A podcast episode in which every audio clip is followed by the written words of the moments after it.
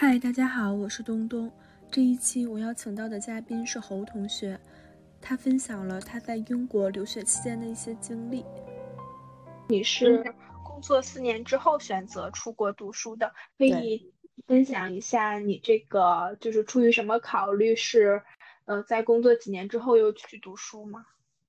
嗯，因为其实我在大三的时候就是一直在媒体行业实习，然后后来就很顺利的进入一些所谓现在知名大厂工作，然后嗯，然后中途也是跳槽了几个大厂，所以就觉得有一点点已经触摸到这个天花板，然后大概知道这个行业是怎么回事儿了，所以就觉得有点无聊，然后想要。突破自己的一个舒适圈吧，然后当时就选择了辞职。嗯，辞职之后，呃，因为我之前一直做音乐行业的，然后辞职之后，我就先去趟日本，然后去日本看了一个我特别喜欢的摇滚音乐节 Fuji Rock。嗯，呃，回来之后我就想说，那如果继续在求职找工作的话，可能还会陷入到这么一个死循环当中，所以就想说，那。不如就嗯出国上学吧，因为我之前本来上大学的时候也是想要出国上学，但是当时因为得到一个比较非常好的、比较好的 offer，所以就嗯当时岁数也比较小，所以就没有选择出国上学。那觉得现在是一个比较好的时机，所以我在二零一九年的时候从日本回来之后就决定要出国。那个时候还没有疫情，感觉好遥远了。嗯。就是我，我听起来好像是更多的是因为，呃，寻求一些工作，呃，就是工作上没有太多的突破了。嗯，而且也是觉得工作上给我带来的成就感不是很多，所以就想说，那还不如嗯出去看看。嗯，嗯，然后我比较好奇的是，就是在这个做决定的过程中，有没有遇到什么阻碍，或者是你自己有没有？纠结这个过程是去还是不去，还是说就是，嗯，当你想到这件事情的时候，就是很容易就下了这个决定。其实我觉得相对来说还是比较顺利的一个过程，因为，呃，更多的其实是有一部分是可能是说服家人，嗯，然后但是我自己心里这边已经想的比较清楚了，就是觉得说，嗯，我如果再立刻再去求职面试找下一份工作的话，我觉得。嗯，对我来说意义不大，嗯，所以可能也可能是当时比较幸运吧。二零一九年的时候，一切还是正常的世界，所以觉得这个决定不是一个很难的决定，对于我来说，嗯，好好的，我明白了。我确实是感觉到，嗯，二零一九年和二零二二年好像是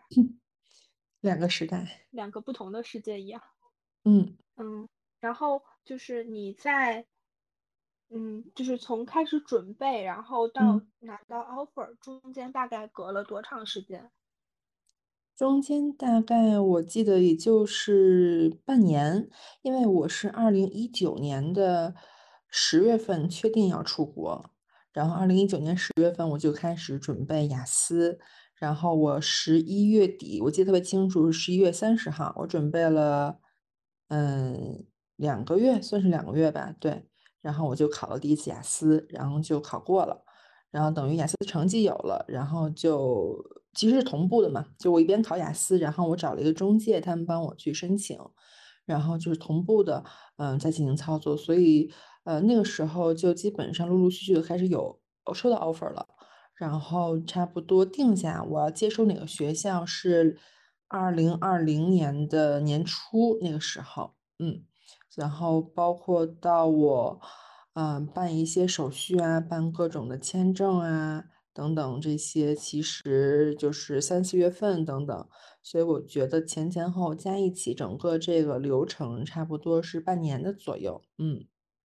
哦，那我就是感觉听你说起来，这个过程其实还是挺顺利的，没有就是遇到什么其他的一些就是紧急的情况。其实有，因为有一个插曲，就是我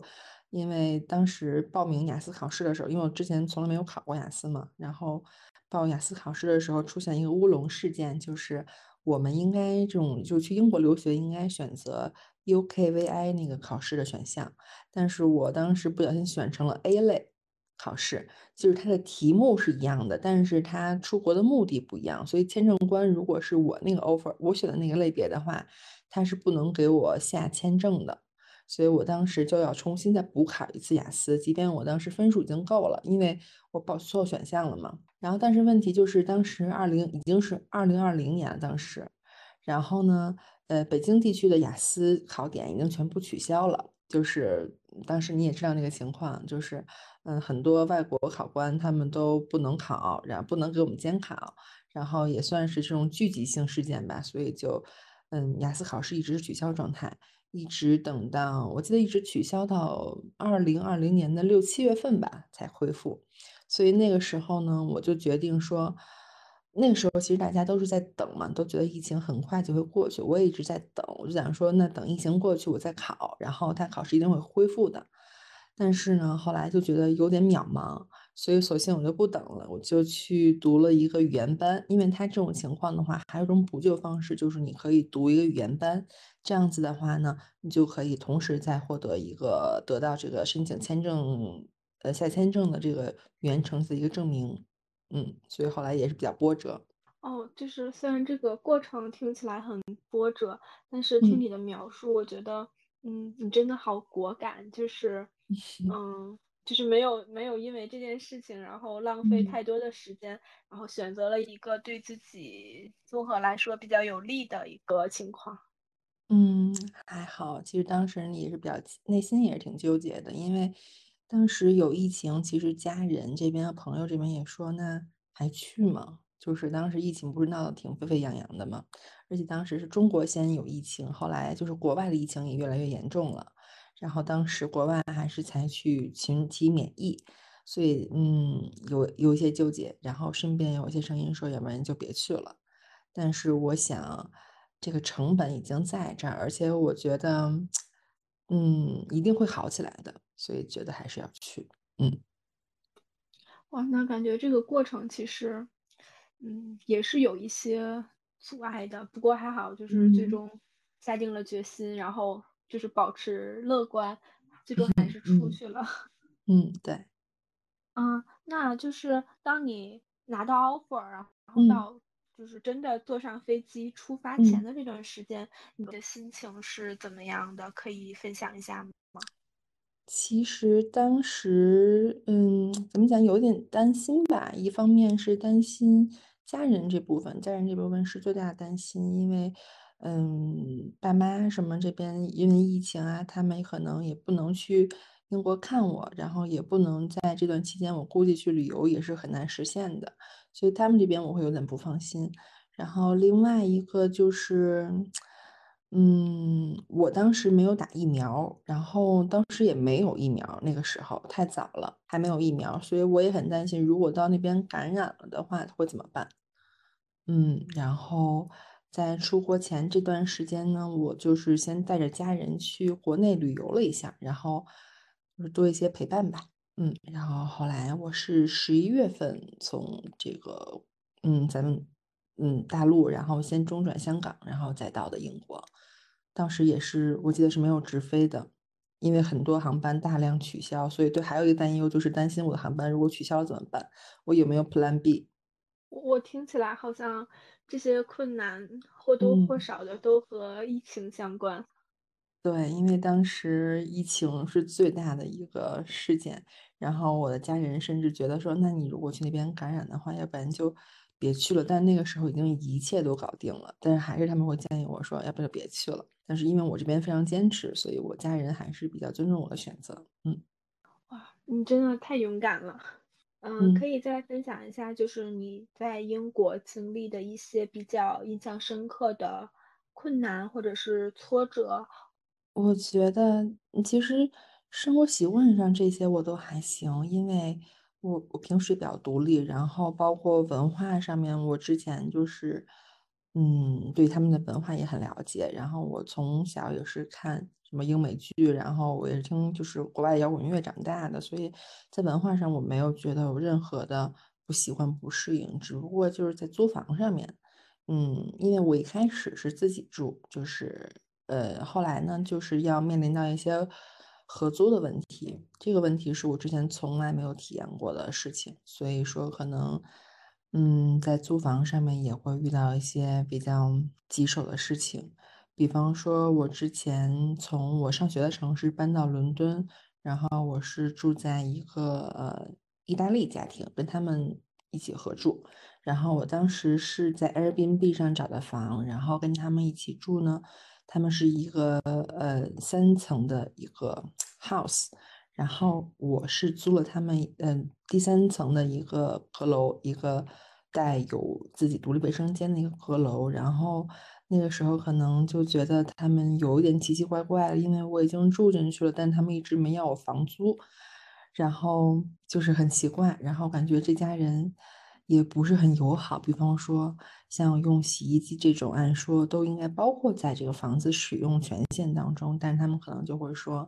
哦，那你必须要等到每周五才可以洗衣服，因为周五的时候我的女儿的校服会脱下来，那我们家都是这样的习惯等等。然后他们家包括什么六点之后就不能做饭啦，不能吃饭，不能用厨房这种。嗯，也是让，也是在我租房前并没有告诉我的，所以有一些这个租房上的问题是我始料未及的。嗯，我我觉得就是这个家庭很奇怪，就是嗯嗯，就是明明你已经给了房租，你是有呃正当的权限去使用这些呃家用电器或者是享用这些权利的，但是他们好像在处处的限制你。对，我觉得这家人可能会比较在意一些嗯生活开支，然后因为当时我的情况是我从我上学的城市搬到伦敦市，我想找到一个安静的环境，然后好好的完成我的论文，所以当时，而且那个时候，当时有个嗯大环境就是，嗯伦敦地区的房子很难找，然后我很怕，如果说因为这些小的冲突我没有跟他们妥协的话，他们会嗯。就找各种理由说让我搬出去，所以我当时就选择 OK，我可以忍耐，然后就说那好，那我就攒着衣服等着你们一起洗。包括那如果晚上不能做饭什么的，我也尽量可以早一点吃，因为这样其实也比较健康。嗯，对，反正而且他家小孩也是一个很。很很很大的问题，因为他家小孩因为岁数比较小，可能刚上一二年级，所以会经常来我房间。就是，嗯，因为我那房间是没有锁的，他就会经常来到我的房间，嗯，没有敲门啊等等这样子，就会有一点打扰到我。天呐，那就感觉是不是当时其实是处在一个，嗯，就是伦敦租房是处在一个就是比较利于房东的这么一个市场，其实。嗯，租客相对来说是处于弱势的，然后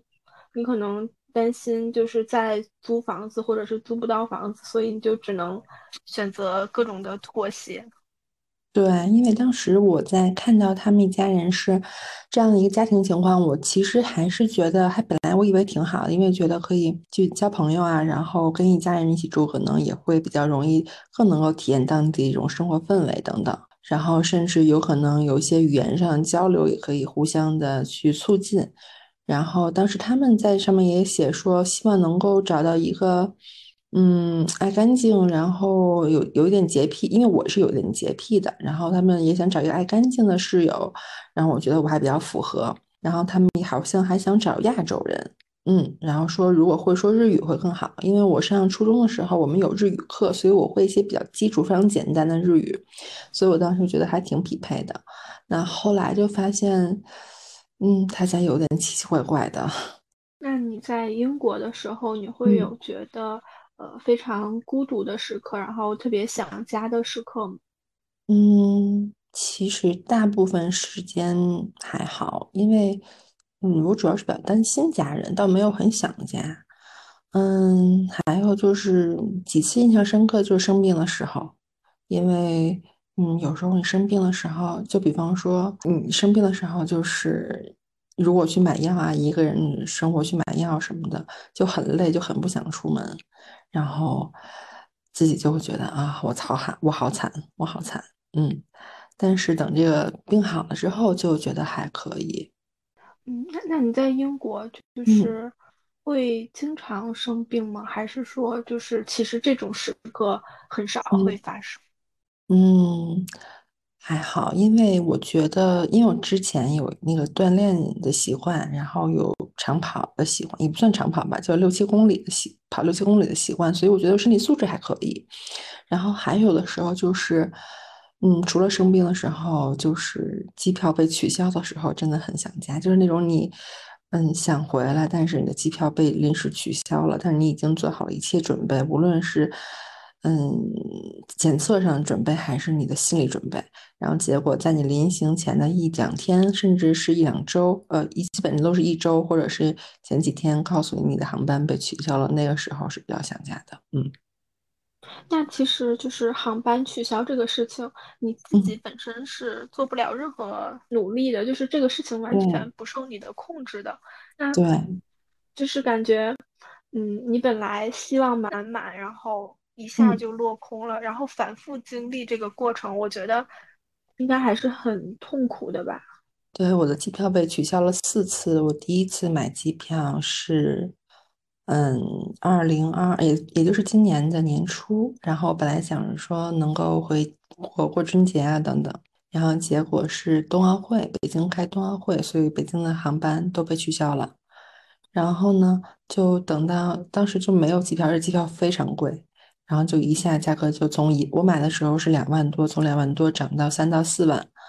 然后就我就买了三月份的机票。三月份的机票呢，当时是嗯，我是飞上海，因为没法飞北京了，北京好像还是不能飞。然后买的飞上海的航班，当时是要经过经过哪儿中转，我都忘了，太久远。三月份买机票，中转哪儿来着？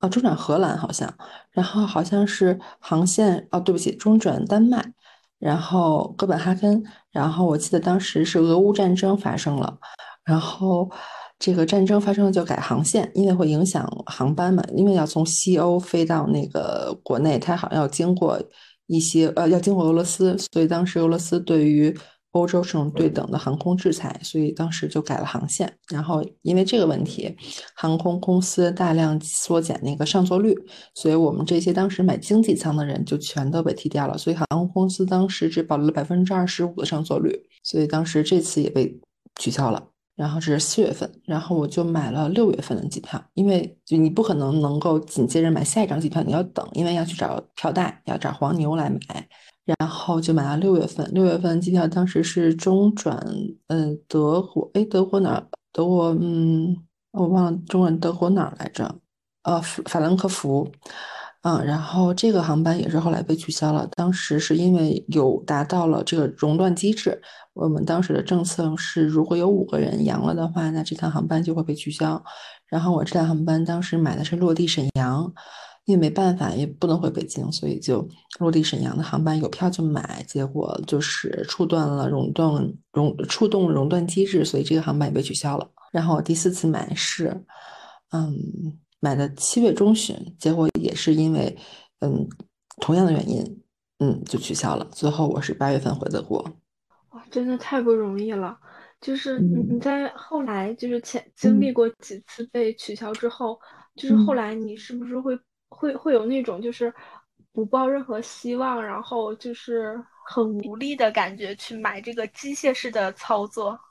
这个嗯，心态上是这么劝服自己的，但是嗯，很难做到说真的躺平摆烂，因为因为你要知道，你买了机票之后就全是焦虑，你会想，OK，那我千万不要我的检测结果一定要合格，然后我要预约检测，因为。也预约行前四十八小时，行前二十四小时，然后包括等等一系列的安排。因为我们是没有直飞的，要中转，所以还要查各种中转地的政策。然后在中转地，你还要再去预约一个行前四十八小时，然后行前二十四小时，这个时间要算好。然后因为我当时是中转新加坡，还牵扯到一个签证问题，嗯，所以非常焦虑，很难说真的做到躺平和摆烂。当然，我当时就是说，如果说如果还是取消了的话，就嗯，就就佛了。听起来，即使机票买成功了，也也也不一定就等于说回家这个事儿成了。机票机票买成功了，只是一个开始，然后还还要经历就是各种保证自己呃各种时间要卡的刚刚好，各种证明要非常的完备。我我觉得这个对这个过程真的很辛苦。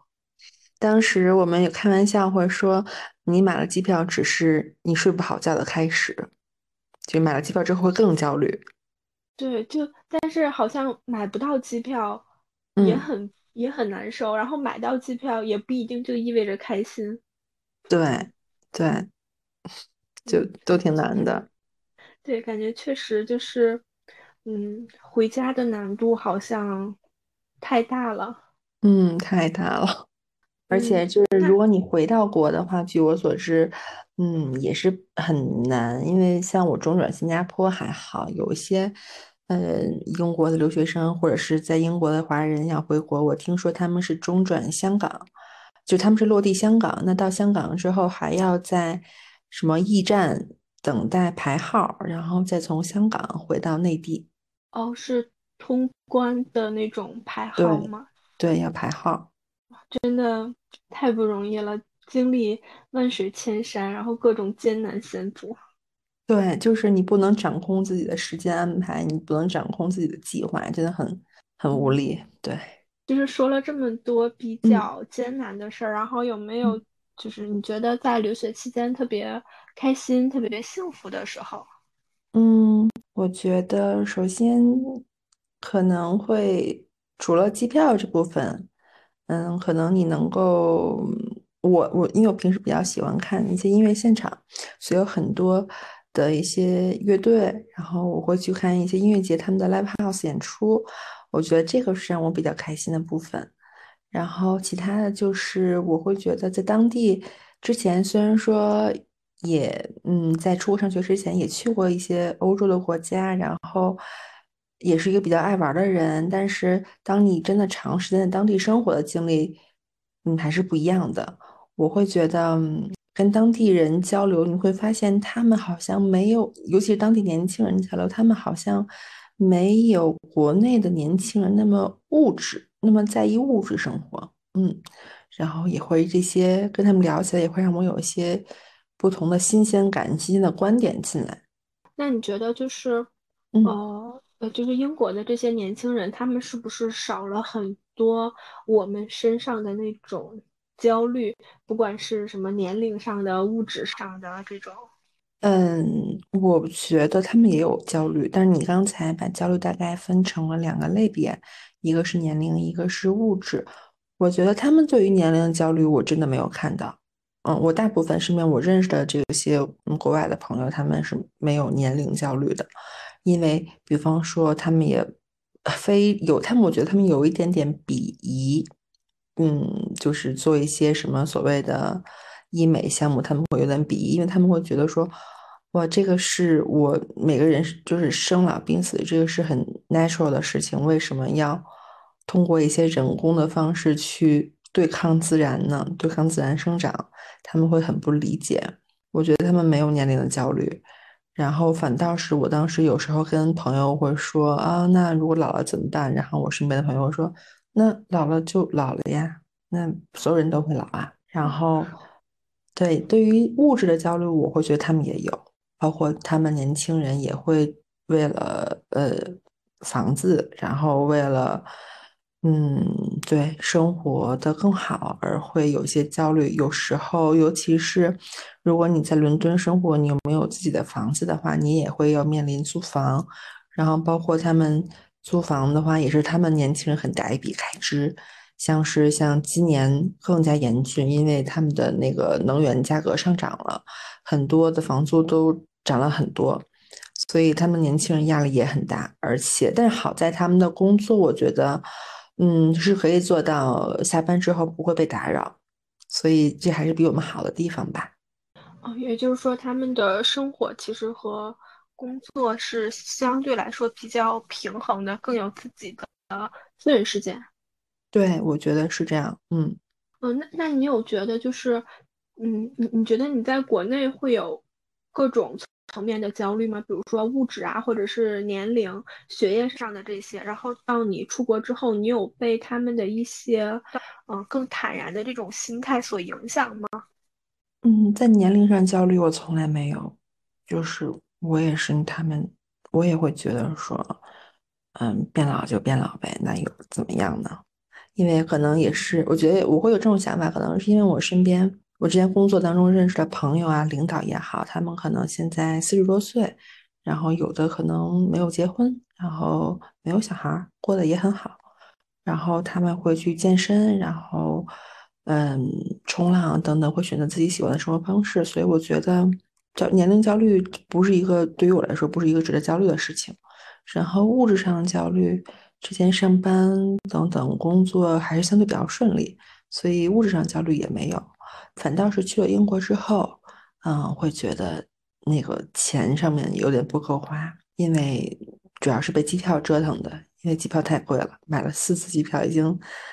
很很破费了。然后主要是每一次机票取消，就要再面临重新租房的问题等等，所以反倒是到了英国之后，会有感觉到物质上很焦虑。好的，嗯，然后你觉得你这次留学，你最大的收获是什么？可以分享一下。我觉得最大的收获是觉得自己会比之前更加成熟了。可能，嗯，这种成熟，我觉得一定一定程度上是因为自己能够更加的，嗯，没有那么多棱角了。我不知道这是不是好，因为之前可能性格会比较横冲直撞一点。但现在可能就会怎么讲？嗯，比较知道怎么去忍耐。嗯，就是在英国这两年，我会觉得说自己更知道怎么去忍耐一些事情。